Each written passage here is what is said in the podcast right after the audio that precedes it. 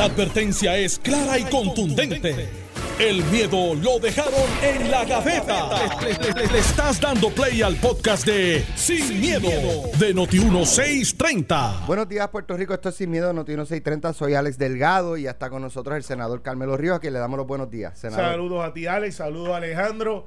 Preocupadísimo. Sí, pues nos dice ya mismo por qué. Buenos días, Alejandro García Padilla. Buenos días, Alex. Hoy es días, viernes, Carmelo. vinimos todos como que, país. como que, ¿verdad? Y, sí, no, y tú traiste café. Y yo traje café. Eso, es lo que me Y preocupa. me dieron un ticket. Ah, ¿Te sí. dieron un boleto? No, no, que, que, que se quejaron. Ah, pues yo llevo 10 años diciendo que. Se quejaron de una comparsa. Traigo Carmelo. café. Y me dice, para la próxima vez tú sabes que es negro. Y sin azúcar. Tú sabes, es, es- es como. eh, tú le llevas que Como tu una conciencia. cerveza. Como tu conciencia. Sí, como, como el alma, Negra y amarga. Como el alma de, Negra y Ani- amarga. co- como el alma de Aníbal. Negra y amarga. Entonces. Ah, María, eh, ve. Para empezar Ve. rápido, hoy es viernes. ¿Todo en orden? Bueno, eh, sí, eh, hay muchas cosas. Está lo del Código Civil, Código Electoral hubo consenso, ayer se confirmó. Vamos, código electoral rapidito. Para el próximo cuatrenio, el plan piloto. El plan, de- el y qué bueno, mira, qué bueno que lo mencionas así. Vamos rapidito, hay otros temas bien Hay- este cosas- es la- importante, lo- pero- Los amigos tuyos de la Junta que se pusieron creativos y quieren quebrar 30 municipios. Pero mira, el Código Electoral. Código Electoral eh, es un concepto que se viene trabajando hace como año y medio, no es algo nuevo. Eh, el- la ficha del tranque era el asunto de si se cerraban las HIPS, para los que no viven de esto todos los días, las HIPS es la Junta de Inscripción Permanente, donde están los famosos hiperos, donde todos los partidos tienen un representante y usted llega allí y lo recibe fulano, mengana. Usted nunca sabe quién es el suyo a menos que no le tire una guiña. Pero eh, eh, hay representación de todos los partidos. Y son estas oficinas que hay alrededor de 114 en todo Puerto Rico. La propuesta de, de, de eliminar HIPS, que muchas de las críticas es que hacen los hiperos, que hacen esas juntas cuando no estamos en el pique electoral. Para algunos planteaban de que deberíamos de hacer algo para que produjeran durante todo el cuadrenio y no en los últimos dos años que cuando realmente se Año y medio. Año y medio. Pues el presidente del Senado, en su propuesta, porque es de él, que fue comisionado electoral, dice, vamos a hacer la regional. No es votar gente, como decían, pero en vez de tener 114 locales, vamos a tener 12. Esos 12 tienen representación de todos los partidos. Recuerden que tenemos la ley del empleador único, que hay movilidad, y no quiere decir que se muevan los que estaban en otras regiones, sino que... si tú haces trabajo clerical en la comisión, pues hace falta alguien que haga trabajo clerical en la policía de Puerto Rico, pues lo mueve para pudieras allá. moverlo para allá. Eh, y, y eso, y ese es el concepto. O sea, no hay despidos.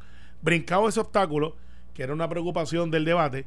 Entonces está lo del plan piloto, que yo escuché gente hablando del voto electrónico como si fueran a traer las computadoras nuevas. Ángel Mato había radicado en el 2007 el voto electrónico, 2017.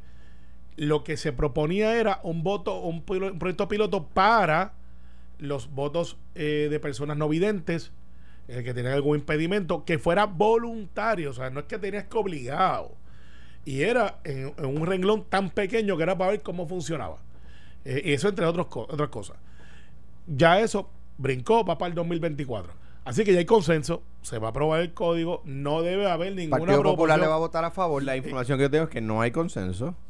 El- Bueno, entre, el consenso entre el presidente de la Cámara y el presidente del Senado. Ah, ok, aclarando el dato. Ok, ok, ok. Bueno, yo sé que yo sí, eh, en vez de volver en sí, vuelven no. No, pero, este, pero, eh, eh, eh, se han aprobado históricamente enmiendas a la ley electoral sin consenso, pero códigos nuevos nunca. Desde el 83 para acá. Eh, antes que eso, las tribunales llovían lo- y se creó la- la- la- el, el tribunal electoral, se hicieron mil cosas. Romero lo derogó. Después, en el cuatrenio de gobierno compartido de Hernández Agosto, Severo Colbert y Romero, se hizo la primera electoral por consenso y, y empezó a funcionar adecuadamente. Aquí hay problemas, por ejemplo, y de- aquí es que vienen los votos fantasmas. Aquí viene el voto eh, por, por internet. O sea, Gigi Fernández va a poder votar de acuerdo al código. no. Eh, bueno, perdóname, Carmelo, a menos que lo hayan enmendado de ayer para hoy y que no sea una de las enmiendas, o sea, que sea una de las enmiendas que ibas a decir, porque no, no es de las que mencionaste, que la persona que con que con que tenga una tarjeta, una identificación de Puerto Rico puede volar- votar aunque viva fuera en este momento. Eso decía el código, la última versión que se compartió. Y ahora, eh, pues si se cambió, qué bueno. Pero es una de las cosas que nos preocupa. El voto de los encamados no tiene ninguna garantía. Cero garantía. ¿Por qué no tiene garantía? Bueno, porque ya no es una papeleta, ahora votaría por computadora, o sea, por internet. Voluntario. Eh, eh, Sí, pues no, es- no es obligado. Eso Sí, no, no, eso no, lo no, que lo, que, lo que pasa es que la, lo que pasa es Si que quisiera hacerlo esa persona, yo quiero De- votar por internet. déjame explicar eso. la, déjame explicar eso. La persona que está encamada, por lo regular, es una persona vulnerable. Eh, y por eso necesita unas garantías adicionales, no menos garantías, sino más garantías, para que se sepa cómo es en Puerto Rico y en todos los lugares del mundo, incluyendo los Estados Unidos, donde el voto encamado tiene garantías. Van a cada encamado, por ejemplo, a un hospital o a, una égida o a, o a las casas, funcionarios de más de un partido. Pueden ir de los tres, ahora de los cuatro partidos. Pero van, por ejemplo, un PNP y un popular, y van a donde el encamado, en el hospital, recorren el hospital, y van donde la persona encamada y le dicen, mira, aquí está la papeleta, vamos a correr la, cortina para que usted vote, etcétera. Puede haber una enfermera presente o un hijo presente, igual que en el, el, el salón electoral, el colegio electoral se traslada al hospital, se traslada a la égida. Ahora no, ahora puede ser. Entonces, ¿qué pasa? Viene el nietecito y dice, yo, eh, volun- dique voluntario, yo marco por abuela y se acabó. el- Entonces le quita garantía. Y eso no está bien. Tiene el proceso de garantía de que la persona es quien autentica realmente la transacción, la ¿Cómo? persona. Bueno, porque eh, tiene un protocolo. Tiene un protocolo. Ahora mismo, nosotros tres compramos, yo estoy aprendiendo a comprar en eso, en internet. Y tú tienes un protocolo que garantiza que la persona que está comprando en internet soy yo, que es más sensitivo que tu información financiera. Entonces, en el asunto. Por ejemplo, puede haber una pregunta que diga, ¿de qué raza es tu perro? O, Eh, o perra. eh, yo tengo German Shepherds y belga. Así que son lo mismo que dije hace un mes atrás. Así que no ha cambiado la raza. ¿Y cuál es el nombre de, de, de German De Shepherd? German Al- Shepherd, pues, al eh, partido Esos son los protocolos de seguridad, en serio. No, no, no. Este eso es lo que tú me estás preguntando a mí. Yo te estoy contestando. Los protocolos de seguridad son mucho más complejos. lo que te quiero decir con esto es el minimizar que el asunto que el voto electrónico no es una realidad es tratar de negarle acceso a gente que quizás o sea, mira lo arcaico que estamos, Pero es que, que tienen no- que trasladarse cuatro personas, uno por uno de los miles de personas. Y te voy a decir lo que pasa en los colegios. Y Alejandro, Pero Carmelo, así es, así es Está bien. incluso en los Estados Está Unidos. bien, pero Alejandro quizás no te lo va a admitir, pero... Y yo fui funcionario de pero colegio. Yo también, y sin miedo, te digo, hay gente que entra a la caseta con los viejitos. No, hoy día, Es que así es. hoy día. Y, A petición y- y- del viejito. A petición del viejito. Pues mira, eh, yo quiero que entre mi nietecito conmigo y cuando está en esa caseta, no hay que ser un genio para saber que dice, mira, ¿dónde es que... eh, que, que- que la- ¿Dónde están los míos? Pues, y, y- entonces votan. Hay gente que no, sabe leer y escribir. Ah, pero y, a- a- ahora, y ahora quieren y ahora quieren Pero por el- internet por pero eso no, lo que te quiero decir es que esto es ahora, hoy, como está el proyecto, no es obligatorio. de hecho Eh, yo quiero hacerlo. No si no quiero hacerlo, no lo hacen. no solo no hay consenso sino que, que ilustra la intención eh, la mala intención me informa el, el presidente del Partido Popular Aníbal José Torres y me autorizó a decirlo que bueno. no que no se le han compartido las enmiendas o sea al día de hoy en este momento quieren bajar el proyecto el domingo y en este a este momento el portavoz del Partido Popular del Senado que además es presidente del Partido Popular no tiene copia de las enmiendas eso ilustra la mala Él, fe él- él tiene la reforma del techo. El, Pero, el va- presidente vamos- del Partido Popular, para, para establecerlo, yo no, yo pues, obviamente conozco el proceso, porque estoy ahí. Ha sometido más de 50 enmiendas y se le han aceptado más del 95%. De hecho, él lo admitió en el debate.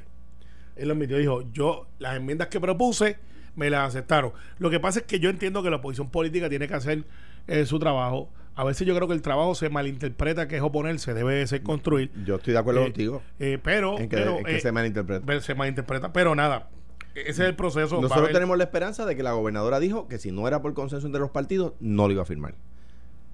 Y eso lo dijo la gobernadora y yo espero que cumpla su palabra. Ahora, eh, o- hablando de transparencia y ese tipo de cosas, eh, Código Civil.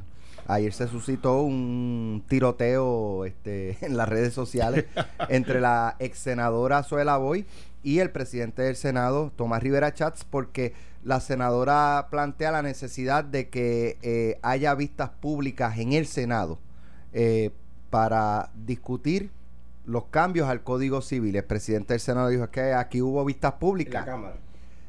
Bueno, él, Mira, él- él- vamos, eh, no, no, mira, vamos, vamos, vamos por y partes. entonces plantéalo, pero- pero- plantéalo. no, no, no, pero, pero Digo, no, no, no no- se- hago la pregunta No, no, plantéalo, eh, plantéalo. pues, sin- claro, porque no, no, pero- pero de verdad no conozco la respuesta. No, no, por eso, pues yo te voy a explicar ahora. Lo que pasa es que eh, tengo que hablar pausado para que no malinterpreten, para que digan Sí, la oración completa. Y, y explícanos la cita esa que te Y pone en la el cita que me ponen, que yo la leí en, el, en el pero- artículo y no sale en ningún lado, pero ¿Qué está en- dijo, no, no está, no está en el texto. ¿Qué dijo Zoela Boy? Dijo, hoy se supone que baje para votación, pero ya se aclaró que no, pero cuando se creía que se iba a bajar. La votación en el Senado del Código Civil. Este asunto es demasiado importante para Puerto Rico. Exige vistas públicas para que los senadores escuchen al pueblo. Como puertorriqueña exhorto a que este proyecto pase por todo el proceso legislativo Puerto Rico primero. Más adelante el presidente del Senado le, le, le escribe eh, en las redes sociales, toda persona que quiso hacer recomendaciones No, tuvo le- el espacio. Le, le- le completo porque está interesante. sí, lo que pasa es que lo que tengo reseñado aquí en esta nota es, es esa Ah, parte. Está como algunos Que, periodistas este, que, que, que no, pero ah, yo lo busco rapidito. Bien, sencillo, bien sencillo. Alex, a lo que tú buscas eso, ¿lo, lo buscaste ya? Estoy abriendo aquí la Busca- dice, dice, página del presidente. dice buenos días. sí, todo. No, hay unos que dicen buenas tardes. Bueno, eso es verdad. Depende de la hora. Oh, Y, y- y hay, hay- hay dos o tres que son buenas bueno, noches. vamos a leerlo completo. Dice, buenos días, licenciada Zoela Boy. El Código Civil ha seguido un trámite correcto y adecuado en la Cámara de Representantes y el Senado. Se ha discutido amplia y profundamente. Toda persona que quiso hacer recomendaciones tuvo el espacio y la oportunidad mediante múltiples vistas públicas y con el acceso directo, continuo y libre al portal cibernético del Senado. Eso incluye a usted que como puertorriqueña pudo, no tan solo como senador y secretaria de la gobernación que fue mientras se discutía el proyecto, pues además como abogada y ciudadana también pudo hacerlo cuando renunció a esos puestos. Usted mejor que muchos otros pudo participar de todos esos, esos cargos públicos que ocupó y luego abandonó. Pero ¿por qué le ponen un acento? Eso no está ahí, no está en bold. Léelo como es. No, es que tiene un acento en la O al final. Ah, pues que Sí, tiene una. lo es- es que abandonó. eh, Pues, pues, bien, dale. Ese es el récord. Si como expanelista de Jugando Pelotadura y ahora como analista, columnista y politóloga del Grupo Ferrer Rangel y panelista del programa Decisión 2020 en el Canal 4, quiere informarle a su audiencia, lectores y televidentes, cuál fue su aportación a la discusión del nuevo Código Civil mientras tuvo todas esas oportunidades en el legislativo y el ejecutivo, la escucharemos con mucha atención y total deferencia. Si como abogada usted entiende que se ha violentado algún proceso legislativo, debe acudir a los tribunales y solicitar el remedio que estima adecuado. Pienso que su preocupación es legítima, aunque errada. Pues mira, había una vez y dos son tres. Eh, esto ciertamente, si no, porque parece un cuento. eh, de un lado y del otro. El proceso legislativo ante el Código Civil ha costado millones de dólares en los últimos 12 años. Hace más, es más, no 12, perdón. Hace más de 14 años existió, hasta el cuadrenio pasado, la Comisión Conjunta de la Revisión del Código Civil. ¿Tú sabes quién fue el más que duró presidiendo esa comisión? El papá del muchacho de Apalo Limpio aquí. Don Eduardo Eduardo Ba- Eduardo Baez. Gali. Yo estuve en esa comisión ocho años. También la presidió o copresidió eh, Lisa Fernández, entre otros. Habían abogados full time, profesores. ¿Quién las copreside ahora? eh, no existe ahora. Ahora está, ahora existe la de Tata Charboniel, que ya Ay, no se puede aprobar, no se puede aprobar. no, no, la de Tata Charboniel. y en el otro lado acá, eh, pues está el presidente del Senado, que está manejando eso. Pero mira la historia real. Ahí estuvo profesores como Ramón Antonio Guzmán, que son civilistas, que tienen un código civil comentado, de todas las facultades de Derecho. eh, punto y aparte, profesores que no cobraron, que donaron de su, de su, tiempo. O sea, ese código se viene trabajando desde hace 12 años, vistas públicas, eh, contratos a full time que se trabajó, eh, borradores sobre borrador, sobre borrador, sobre borrador. Se trancó una vez porque eh, estaba lo dicho de la mujer y el hombre, si se deberían casar, si se reconocía o no se reconocía, se brinque ese escollo. Entonces, y llegado después lo de la subrogación, lo de la clonación, todas esas cosas, to- toda esa evolución la ha tenido el código. Eh, la representante Chabón estuvo dos años, dos años, 16 vistas. Ha estado en el Senado desde noviembre. Se dijo en el momento cualquiera que tenga comentarios sobre este código, eso se dijo. El momento de escribirles Así, ahora. así, así. Cualquiera que tenga. No, no, ese habla un poco más duro. Lo dijo bien duro. Ese, ese- no habla así. Eh, ese dijo, mire, el que quiera, ahí está disponible. El padre Carlos Pérez sometió, sometió, de hecho, hasta el día de hoy yo creo que está comentando de asuntos eh, que tienen que ver facultades de derecho. Pero hu- creo que hubo un planteamiento en algún momento de que luego de toda la discusión y de las vistas públicas se hicieron otros cambios que no se habían discutido en las vistas públicas. se discutieron. Eh, no es correcto, se discutieron. el asunto del el nacituro. Y aquí vamos entonces a la pregunta del periodista del Nuevo Día, Javier Colón, eh, quien, claro, yo no hago la editorial, lo hacen ellos. Me pregunta si el código tiene aspecto religioso. Le digo, claro que sí, nadie se engañe, tiene. Porque los códigos civiles son un conjunto de normas de la sociedad que adopta en ese momento histórico, donde están todo mezclado, el matrimonio, eh, las obligaciones y contratos, los valores, todo está mezclado ahí, la protección de los derechos de los que no son mayoría. Eh, eso es un código civil. Claro, eh, como la manera que lo ponen es que dicen, y tú miras el texto de examinar el código civil, dice, de la manera que se maneja el código civil tiene un carácter religioso, que nadie se equivoque.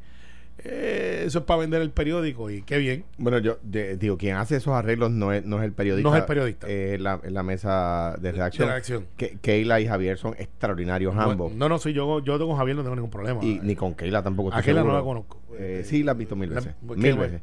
Pero, yo, digo, yo, yo creo que el Código Civil eh, de, de, cualquier país eh, no, no, debe adoptar eh, ideas religiosas. Sí estoy de acuerdo, ¿verdad? Y no, no, no, no, es un hecho histórico. Uno no puede estar en contra de que hay conceptos jurídicos, que creo que a donde va Carmelo, hay conceptos jurídicos que, que el Código Civil ha adoptado que vienen de una tradición de derecho canónico, ¿verdad? Eh, y, eh, en, Puerto Rico, de hecho, hasta, hasta no, no, no van 150 años desde que se adoptó en Puerto Rico el registro civil, lo que había era la fe de bautismo, para que se tenga idea, ¿verdad? De, por mencionar un concepto de que el registro demográfico surge de una idea original que era la fe de bautismo, donde se registraba al nacido eh, cuando se bautizaba, ¿verdad? Eh, y, yo, me acuerdo, yo jugando baloncesto de niño, tú podías llevar o el certificado de nacimiento o la, fe, de bautismo. Claro, eh, no, está ahí, está ahí metido. Entonces, lo, lo que quiero plantear es el Naciturus, que eh, yo hablaba ayer con varios senadores, porque fue un hecho de que se iba a revisar, no se iba a revisar. El concepto de Naciturus, yo le explicaba a un amigo mío, eh, mira, el Naciturus en el Código Civil es para la mujer que quiere tener el hijo. En nada altera el asunto del aborto, porque el aborto está en el Código Penal. Son dos conceptos diferentes. O sea, si usted quiere tener el hijo, pues el Naciturus, y quiero corregir algo que quizás se malinterpretó, y, y, lo puedo entender, porque el nacituro es cuando usted está dentro del vientre. Y algo que yo desconocía al momento de analizar la figura del nacituro es que, por ejemplo, hay 26 operaciones que tú puedes hacerle al no nacido, que es el que está dentro del vientre. Los planes médicos, aquí está la repercusión en el código, no reconocen al no nacido como una persona. O sea, tú puedes tener tres La ley no reconoce al no nacido como una persona. Claro, porque el código es, Entonces no reconoce como una persona. Si tú eres, y como está el código planteado para el naciturus, si tú no has nacido, si no estás despegado del condón umbilical y la ciencia de hoy permite, como lo permite, 26 operaciones para espina bífida para diferentes condiciones, bajo el concepto del naciturus del código, esa madre puede decir, yo reclamo que la persona que yo tengo en mi vientre es una persona y yo estoy cubierta para las operaciones que tengo dentro del vientre de esa persona que está por nacer. Eso es un avance del naciturus. Ah, pero entonces eso quiere decir que vamos a poder tener una prohibición para el aborto. No. No, quiero ser bien claro. No el aborto está tipificado en las violaciones dentro del Código Penal. O sea, que el Código Penal es para el que no la quiere tener. Pero yo creo que. Y el Código Civil para el que quiere tener. yo creo que es más complicado. Y, y para. No, estoy de simplificarlo. No, lo sé, lo sé, lo sé, Pero, pero en, el, en, en la idea de poner al no nacido como persona tiene unas repercusiones que yo no sé si la Asamblea Legislativa ha. Porque lo ha hecho, y me consta eh, eh, a través del tiempo, ¿verdad? Eh, lo, lo lo ha hecho por eh, petición del sector religioso.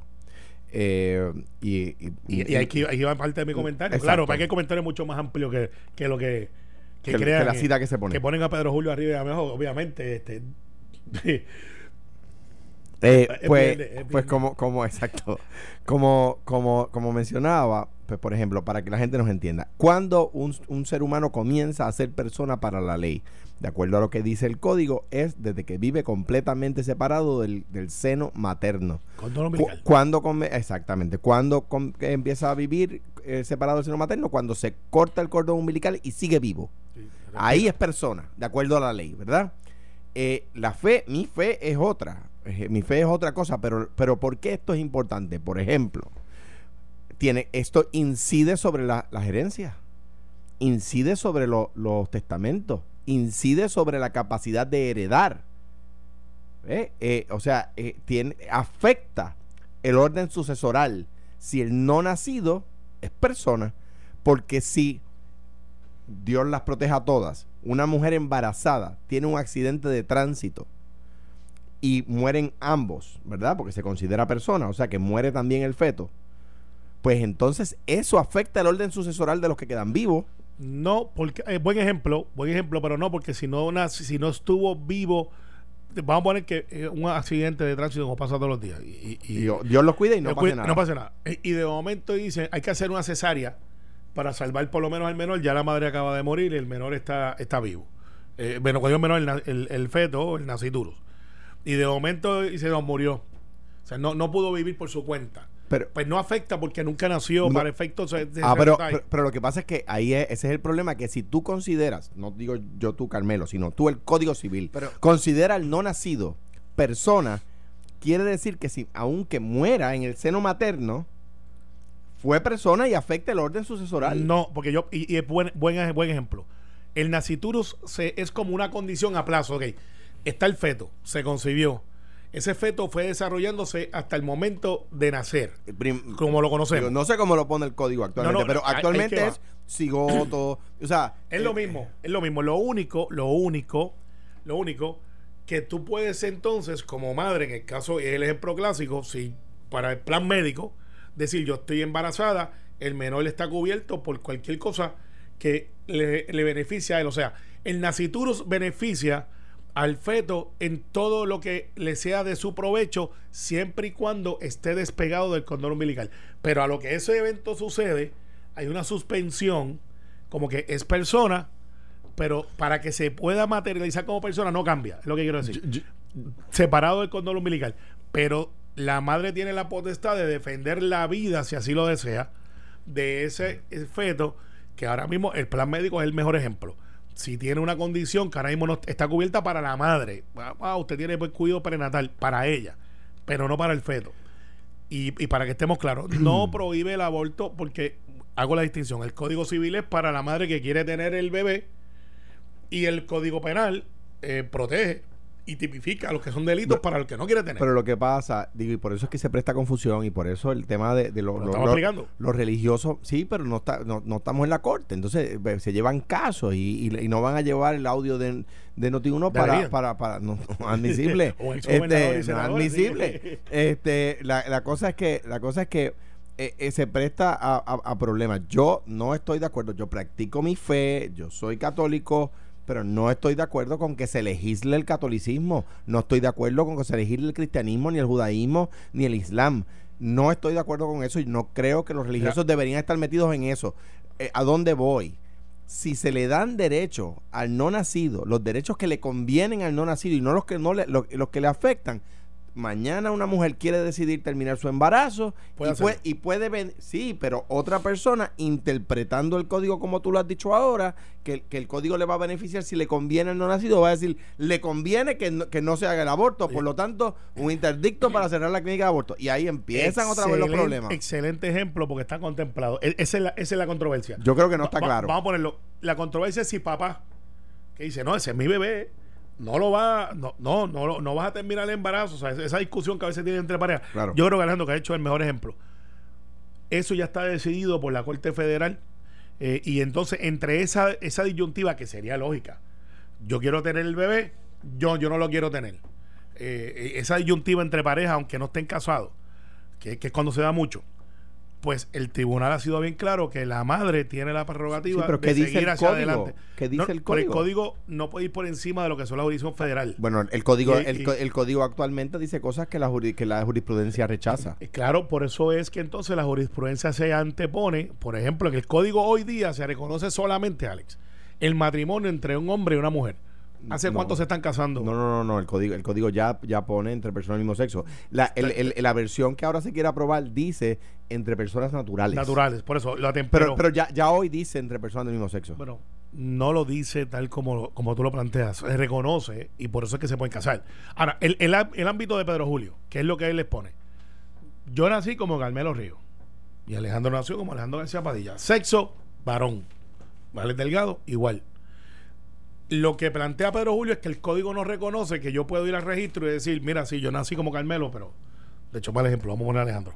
Yo nací como Alejandro, pero me quiero llamar Alejandra. Eh, sí, vamos a ponerle a Alejandro, que es más, eh, ¿sabes? Es metrosexual. Por donde quiera se cuela Carmela. Por donde quiera se cuela Carmela. Alejandro, que, tú sabes. Eh, mira, eh, oye, entonces de momento Alejandro va y, y le dice a Tato allá en Coamo, oye Tato, tú me conoces como Alejandro, pero ahora yo quiero ser Alejandra y quiero ir al certificado de nacimiento y que en ese evento que celebraron tus papás, eh, que, tengo el varoncito y lo otro, dice, no, no, cambia esa historia, porque yo nací varón, pero me siento mujer. Y, y eso, pues, Ahora, con, con el- con la propuesta del código, tendría que ir a la corte. no, eh, bueno, Imagínate es que, como tú. quiera- es que tú ahora, no yo tengo puedes que ir a cambiar- ven- ahora yo tengo que ir a ventilarle al mundo en una vista pública en la corte que, que- Pero, que- Alejandro, que, soy transgénero. Tú, tú, na- tú naciste como naciste de una manera biológica, que tú quieras hacer un cambio y que te reconozcan socialmente o la sociedad dentro de lo que tú sientes tu identidad, está el proceso para hacerlo. Pero Hoy es Pero- más fácil, pero el hacerlo efecto- más difícil. Pero el efecto es que naciste como naciste. Está bien, pero oh, está bien, lo entiendo. Y Y, hoy, y- eh, y hoy es fácil Mira. cambiarlo. Mira, voy- a, voy a despedir este segmento con, eh, eh, me llamó mucho la atención. El pasado miércoles una, una, una muchacha que estudió conmigo en, en- la escuela, eh, escribió y, me llamó mucho la atención, dice, soy lesbiana, para algunos hombres, o sea, para algunos hombres, ah, qué desperdicio, para algunas mujeres, ah, qué asco, para algunos familiares la vergüenza de la familia, pero ¿y para mí? O sea, ¿Qué es lo que importa? entonces dice, bueno, nunca me preguntaron nada. La gente no quiere saber lo que sientes. Ellos solo saben juzgarte. No elegí ser lesbiana para sufrir prejuicios, perder amigos por mi sexualidad y sentir el desprecio de algunas personas. Me acepto de forma en que soy y para tristeza de algunos soy feliz de esa manera. Pues es un argumento válido, porque la persona es la persona. Es como se siente. cómo se ella, siente. ella- pero, pero ella intimidad. dice, yo, yo no elegí, o sea, yo no nací mujer y decidí ser lesbiana Igual- porque yo- sí. O sea, pero yo no, yo mujer. no decidí eh, eh, ser algo que es rechazado en términos yo generales. no, o yo no decidí ser heterosexual. Yo no decidí no ser heterosexual. Yo no lo decidí. Yo soy heterosexual. Tú tampoco lo decidiste. No fue que un día en cuarto grado yo dije, ¿me gustan los nenes o las nenas? Mm, las nenas. No, yo no dije eso. O sea, yo simplemente soy así. Igual que los homosexuales nacen así. O sea, ellos nacen homosexuales. Perfecto, ok. Ese es el argumento científico que hemos debatido por los últimos 20 años, que yo creo que esta sociedad puertorriqueña ha sobrepasado. Claro. Ha sobrepasado. Y ya concluyó que la gente y- nace de esa y- forma. Y, y- y yo creo que ni siquiera lo concluye. Es que, mira, pues perfecto, tú eres gay, lésbico, transgénero, pues, no issues. Antes lo era. No issues. Ah, entonces, pues, eh, hasta la iglesia ha cambiado de posición. Ella ha dicho, mire, pues, nosotros queremos a todo el mundo, profesamos amor, no odio. Eh, ca- cosa que antes era como un tabú. Pero el hecho del nacimiento como naciste, el, el hecho del Estado, que fue la persona que nació con el sexo reconocido por la ciencia, es diferente a lo que tú quieras hacer con tu vida después, que tienes la capacidad de hacerlo, pero el hecho histórico es que nació Alejandro García Padilla y no Alejandra García Padilla. Pero si quisiera cambiarme a Alejandra García Padilla, pues voy, cambio la licencia, Pues, acabó. pues, pues, Ahora el nuevo código tienes que ir a la corte, llevar un abogado, tiene- o por derecho propio y pagar sello y hacer en una vista pública, decirle al planeta Tierra, mire tal cosa. No, Pero si hombre. tú, lo, ha- si tú lo haces todo el Eso tiempo. viola la dignidad Tú del lo ser haces humano. todo el tiempo cuando te expones y dices, yo soy la persona. Está bien, pero. ¿Cuál es el issue? Pero, lo- pero porque yo tengo que ir a ventilarle a un juez. Porque ¿Por es el Si proceso. es mi vida. El Estado, ahora hablamos del Estado, tiene la capacidad y debe tener la responsabilidad de saber los ciudadanos que ocupan su espacio, de que son como son. Pero ¿qué le No- importa no al escoger cómo Estado? viven. Sí le importa porque eres ¿Por parte qué? del Estado, eres parte de la sociedad. Pero ¿Por qué le importa al Estado la sexualidad o la... la, la, la, la- la- No, no, la- Estado no- la- Estado no le importa la sexualidad. la- la- cuál- ¿Qué le importa al Estado la, Oye, la humanidad de esa persona el en su censo- sexualidad? El censo de los Estados Unidos de verdad, que de hecho está en Puerto Rico y que como que lo hemos ignorado. El censo tiene un propósito. Saber cuántos ciudadanos están. La identidad del género, ¿qué le importa al Estado? Está ahí, en el censo. Está bien, pero yo... Hasta lo- te pregunta el color que tú eres. Sí, Y- está bien, yo pero- estoy loco que pero- pongan white hispanic. Pero yo no tengo que ir a, la- a la- yo no tengo que ir a una vista pública a decirlo. Yo lo marco en mi casa y lo mando Ajá, por correo. está bien, pero en esa no nos ponemos de acuerdo. Eh, yo creo Bueno, que está claro. Yo Y- creo y- que la, la identidad del género de una persona al Estado no le puede importar menos. Mira, y, y yo. Y Tenemos yo- que ir a la pausa. Está bien, pero Chacho, Cal- pa- Cal- llevamos Carmen- Carmen- 13 minutos que Carmen nos Joven nos pasamos. acaba de enviar un memo. Estás escuchando el podcast de Sin, miedo, de Noti1630. Bueno, eh, ayer eh, trascendió un, un audio de, digo, trascendió, no, no fue orgánico, obviamente, eso fue eh, de, de la gobernadora, eh, donde hay dos dos cosas que plantea la nota. Una es la ella explicando, creo que es una actividad política de Isabela, eh, por qué... Eso, eso no fue ayer. ah, No, no, que ayer fue El publicado. audio. Ajá. Ajá. A ver, yo, yo estoy Eh, bien atrás, bien atrás. Gary no me envió, Gary no me envió, eh, él me diera el día, esa Eh, campaña me envía todas las noches algo. Anoche no me envió la foto, fíjate. La de Nahuabo. Sí, ese no me la envió. Pero, La marquesina, la eh, marquesina. sí, un, un saludo a mi hermano. Yo a él lo quiero mucho, lo personal lo sabe. Gary Mira, este, pues la gobernadora planteó dos cosas. Una, eh, que es necesario ella abrazarse a Trump prácticamente, o tener una buena relación. una- vamos a ponerlo, eh, ¿verdad? ¿Cómo lo En su justa perspectiva. No, no podemos pelear con el presidente. Yo no puedo pelear con el presidente. Todo el mundo aquí quiere que nosotros peleemos con el presidente, que lo ataquemos, que lo critiquemos. Alejandro me lo dice en radio, Carmelo también me lo dice en radio. No, eso lo estoy no, añadiendo, yo- estoy añadiendo mira, yo. viste, después, después me dan el memo Lo a mí. estoy ah, añadiendo viste, yo, y- no, me sacan No, de o- contexto. No, pero ella plantea, o sea, yo no puedo irme al puño con el presidente, ese es el que firma los cheques. Entonces, ¿cómo yo lo voy a eh, irme a los puños con el que firma los cheques? Eso es una parte de la historia. La otra parte es que ella destaca que ella viene de abajo y, y ella expresa en un, eh, creo que fue en un mitin político en Isabela, este, yo sé lo que es joder.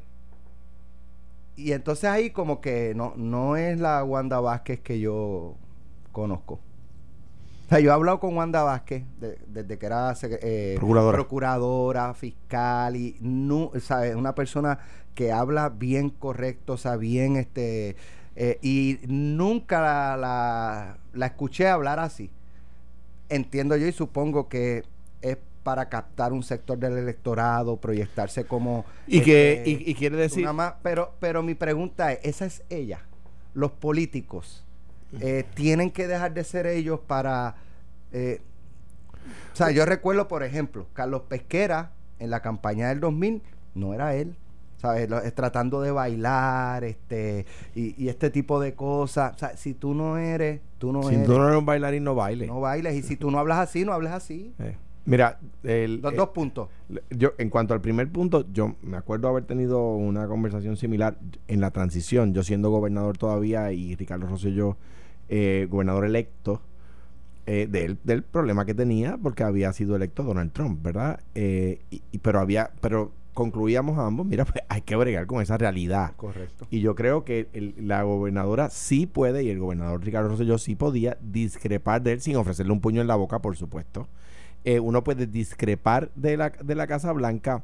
Hay un montón de estados que discrepan. De hecho, yo fui testigo en una reunión en la, en la, en la Casa Blanca, en una reunión anual, eh, creo que fue en el, en el año 15, eh, cuando el, el entonces gobernador de, de, de Luisiana y el entonces gobernador de Iowa le increparon algo a Obama y Obama se los almorzó. Me acuerdo que Dan Malloy, gobernador de, de Connecticut, se paró a aplaudir al presidente. Y la verdad es que hasta republicanos aplaudieron al presidente. O sea que se puede discrepar. Claro, tengo que decir que el gobernador de Luisiana y el gobernador de Iowa, aunque quizás se le fue un poquito el tono, no le faltaron el respeto al presidente, ¿no? O sea, discreparon con eh, airados, ¿no? Eh, o sea que todos los días gobernadores eh, discrepan del presidente. Ella tiene razón en que discrepar de él y llevar a contrario algunos temas. No puede ser enrarse los puños con el tipo, porque la verdad es que, gustenos o no, es el presidente electo de los Estados Unidos y incumbente, esperemos que por 11 meses más y no más que eso, ¿verdad? O 10 meses más y no más que eso. En cuanto al, al tema de si uno tiene que dejar de ser uno, pues la verdad es que y es algo que discuto en mi libro, la respuesta es que yo creo que no, que uno no tiene que dejar de ser uno. En parte pagué las consecuencias en, eh, yo en algunos casos donde le añadí formalidad a mi manera de ser. Eh, y, el muchacho de Cuamo que la gente había elegido, el muchacho del campo, el que venía de, de- de trabajar la tierra, el que se había hecho con mucho esfuerzo, eh, de una familia de clase media normal, eh, eh, de- empezó a añadirle form- formalidad al proceso y eso, a mi juicio, visto desde lejos, me restaba. No es dejar de respetar la oficina, ¿verdad? Eh, yo creo, creo que la estrategia de ella es decir, eh, mi- eh, eh, Pedro Pierluisi viene de una vida más, más holgada, más fácil, eh, Acomodada. acomodada, yo vengo de abajo. Yo creo que esa es la eh, es otra de los contratos que ella va a hacer. Él es, él es cabildero, yo no. En su gobierno van a gobernar los cabilderos, lo dijo el otro día. En el, mi gobierno no. Es, es- son los contrastes que ella quiere establecer con su contrincante y que es natural que los establezca. Primero, si, si, si plantea el hecho de que Pierluisi viene de familia acomodada es incorrecto. El papá de Pedro Pierluisi fue secretario de vivienda. O sea, No, pero no, si no, pero- solamente una aclaración. No estoy diciendo Es lo que, infi- la- el- es- es lo que infiere al ella- establecer que que, ella quiere distinta. hacer. No estoy adjudicándolo, Claro, pero, pero para, porque yo sé que hay dos o tres que se ponen este, creativos. Creativo. Pedro fue bagger y fue hasta, a- hasta mesero. Eh, o sea, que, que también es una persona que viene y yo conozco a su padre mucho conozco a su padre antes que a él. servidores públicos de toda la vida. Entonces, el hecho aquí es el Georgie siguiente. eh, exacto. Eh, el hecho aquí es el siguiente. Una gobernadora de cualquier estado, vamos a quitarle el apellido Vázquez, Garcero, que sea, ¿puede diferir y defender a los que representa? Sí. Tiene que hacerlo de una manera cautelar, no puede ser el- el- de una manera más agresiva que quizás alguien que está retando que no es de la misma afiliación política. Pues claro, porque pues después de todo, todo eso se enteran pero debería de tener una agenda clara disponible en la defensa y el contraste de cómo, por ejemplo, va a atender el asunto más allá de una oración, pues también. Y, eso es- y, para eso que son los debates, y para eso es que son los asuntos de la discusión pública, eh, para eso que son las propuestas. Eh, no puede ser una oración finita, eh, lo, no lo digo por la buena, lo digo por cualquiera. Eh, que, que diga, pues voy, arranqué un aplauso y nos fuimos para la casa y no sabemos qué es lo que va a pasar. Eh, porque pues en Puerto Rico hay mucha incertidumbre y por ejemplo en los próximos días eh, vamos a tener una crisis muy grande que ha pasado por debajo del radar, que es que los amigos de Alex y de Gustavo Vélez, los amigos de la Junta, están enviando eh, y diciéndole a los municipios, mira, ustedes tienen unos chavos ahí del CRIM que si no me los traen y no pagan, yo los voy a obligar a que paguen y me tienen que hacer lo que llama el pay go, que es la, lo del plan de retiro y todas estas cosas. En adición a los chavos que me deben por la reforma que tienen que pagar la- la- para el plan médico y todas esas cosas. Eso del saque, Alex, va a dejar a Puerto Rico por lo menos con 30 municipios que en dos meses para el, 35. no, pues, pero podemos ver 32 municipios, 35 municipios, que muy posiblemente tienen que hacer receso administrativo.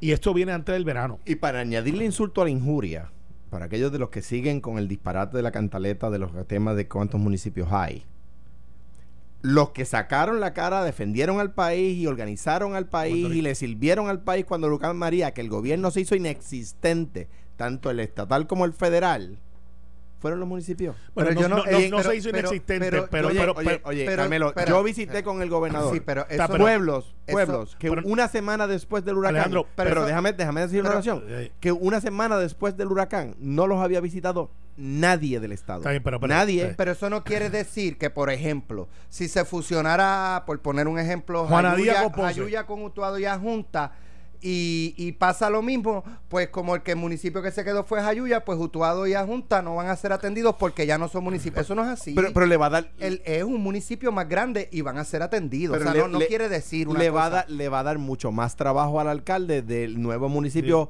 Jayuya, Utuado y Adjunta servirle a su Bueno, gente, porque Pues digo, entonces, pues entonces vamos a coger, por ejemplo, los barrios más grandes de cada municipio, vamos a hacerle un pueblo. Eh, para hay- que tenga hay- mejor servicio. Río Entonces, vamos a Río tener Piedra quiere volver a su 150 pueblo. municipios. Yo creo- yo en creo- una isla 100 por 35. yo, Estados Unidos tiene más municipios por, por per cápita que Puerto Rico.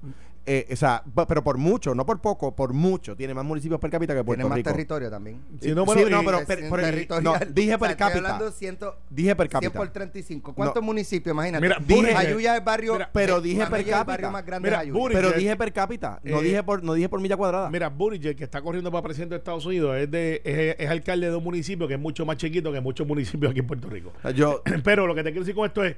eso, eso es una discusión romántica que no tiene base en la realidad. Pero Alejandro, yo soy de los, yo soy municipalista. Yo creo en los municipios, creo que eso es la línea primera línea de defensa. Y yo estoy de acuerdo con eso. Y, y yo creo que el, el gobierno estatal no, no, no es que no atendió, es que el sistema de comunicación colapsó, que el gobierno federal arrastró los pies y hasta hoy lo está haciendo, y los alcaldes dieron la primera línea de defensa. Yo estoy estipulando eso hoy día, y lo estipulo mañana también. Pero el hecho aquí es, si nosotros entonces, ante la amenaza de la Junta de Control Fiscal, vamos a seguir entonces rindiéndole pleitesía a aquel que nos ataca. Pues no. Si estoy dando la razón. Por eso, no, por, esto- por eso estamos usándolo. Imagínate que Georgie tuviera que además atender a Utuado o que Ernesto también tuviera que atender a Jayuya. Sería Pues claro. súper complicado. Pe- Pero el hecho aquí es que la gobernadora tiene que, por ejemplo, hacerle frente a la Junta de Control Fiscal, que es la que apoya a Trump. Porque ahí está Carrión, que está en la campaña de los 100 latinos que da, levantan chavos para Donald Trump. Ah, de hecho, semana que viene, una vez lo corrobore, tenemos una información, porque yo te he dicho a ti que este señor de Carrión Tercero tiene conflicto, y si la información que corroboran es buena, yo te voy a demostrar con papeles que él incorporó una... Ya lo va a decir. No, no, porque Bueno, es para que se si lo- asusten. ya, no, ya sí lo va a decir, pruébelo Sí, la semana que por- por- viene. no, no, no, No, lo- no, no, no lo zumbe ahora y después. Yo te voy a, yo te voy a, no, tú sabes que yo he hecho para adelante. Yo, yo he hecho para adelante. Eh, vamos a ver, vamos a oírlo. He hecho para adelante. Vamos a Eh, escucharlo. Y, incorporó, y tengo como él incorporó una compañía que a hoy día tiene contrato con el Departamento de Estado y no rinde planillas hace 10 años corporativa. ¿Cómo tiene contrato? Y él es la persona que firmó por esa compañía que hace un, una cosa de servicio. Voy a preguntarle después Por, a- por favor. Yo, Sí. por, por favor. Y no me diga, no, todavía lo estamos investigando. No, no, no, no, no. Y llega junio y no, No, no, ya mismo, no, ya mismo. no. Estamos investigando. Ayer, Y llega agosto y. personas serias mismo. del movimiento laboral me trajeron a la atención eso. Me dicen que lo llevan diciendo tres meses y nadie lo ha, lo ha publicado. Yo le dije, tráiganme la evidencia y aquí lo vamos a publicar. Yo dudo que eso No, lo no, lleven un eso- medio y todos los medios digan, no, no, no, no, no, no, eso no, bueno, no creo. Yo, yo, no te, creo. yo te digo la cosa como son. Si traen la evidencia. yo le y dije, tráeme la eviden- porque- evidencia. Y la evidencia es contundente. Claro. Y, y, y, ¿verdad? Y machea una cosa con la otra. Yo tercero, no más que hay uno. Pero vamos a hacer una los cosa. medios lo- lo- si no no, te la traen, decimos quiénes son, porque También. porque también te, te- te- te También. tiraron a ti a Mondongo. No, no, me tiraron a. Mondongo, no, son gente seria. Vieron, mire, ahí están dando un servicio y, la, y nosotros que somos los que trabajamos en el Departamento de Estado, no sabemos que esa compañía no cumple con la ley de corporaciones del gobierno de Puerto Rico. Sin embargo, le siguen dando contratos y la persona que incorporó y que representa esa compañía es Carrión Tercero. Lo digo porque hay veces hay cosas que parecen, pero no necesariamente son. Recuerdo una vez que le sacaron a la administración de García Padilla de esta compañía, esta tienda de ropa, Ajá. de que si este que era que, eh, No era- que no que era- había que no no era había- Alejandro, que no era había Aníbal. producido, Eh, no, era fue Alejandro. con Alejandro. No, no, los Que trajes de Aníbal. fue- eh, ¿Quién fue Frankie Chévere? ¿Fue Aníbal o fue Alejandro? Conmigo. Fue- Sí, fue- sí, pero el, fue- el de los que, trajes. que no los había creado la cantidad de empleo y Sí. que se había beneficiado. Los 50.000. Lo que pasa es que esto no es así. Esta, esta corporación opera de otra De forma. otra forma. pa, Y, se demostró que se y habían creado los empleos. Los. Parecía, pero no, pero no era. lo era. De- de- te tengo una idea para el Código Civil. Eh, eh, Es verdad, Alejandro Te dijo que era 50 y no llegó. no, Parecía, pero perdóname, no. Yo dimos- creo que tenía que ver Per- con perdían- eso. perdón- Sí, creo dimos, que ver con los dimos, 50. dimos el Pero- listado. pero Pero, el- deja- te tengo una idea para el Pero Código el de los Civil. trajes era Sí, Aníbal. por eso cuando dieron el listado, el reportaje era, mira, pero esta dice No, y, no acuerdo- creó, y no creó los... Y se demostró. Y se, pues y se se demostró, que pasa es que eh, eh, esta Había- corporación, esta corporación, esta corporación, tú la sumas Eh, y- pero el de Pero los trajes te era tengo una Aníbal. idea, te tengo una idea para el Código Civil, me la da un buen amigo por, por texto. Me, me- Eddie López. no, bueno, no, Ah, Eddie López da buenas ¿por ideas por texto. Por texto. Pero te tengo, te tengo una buena idea.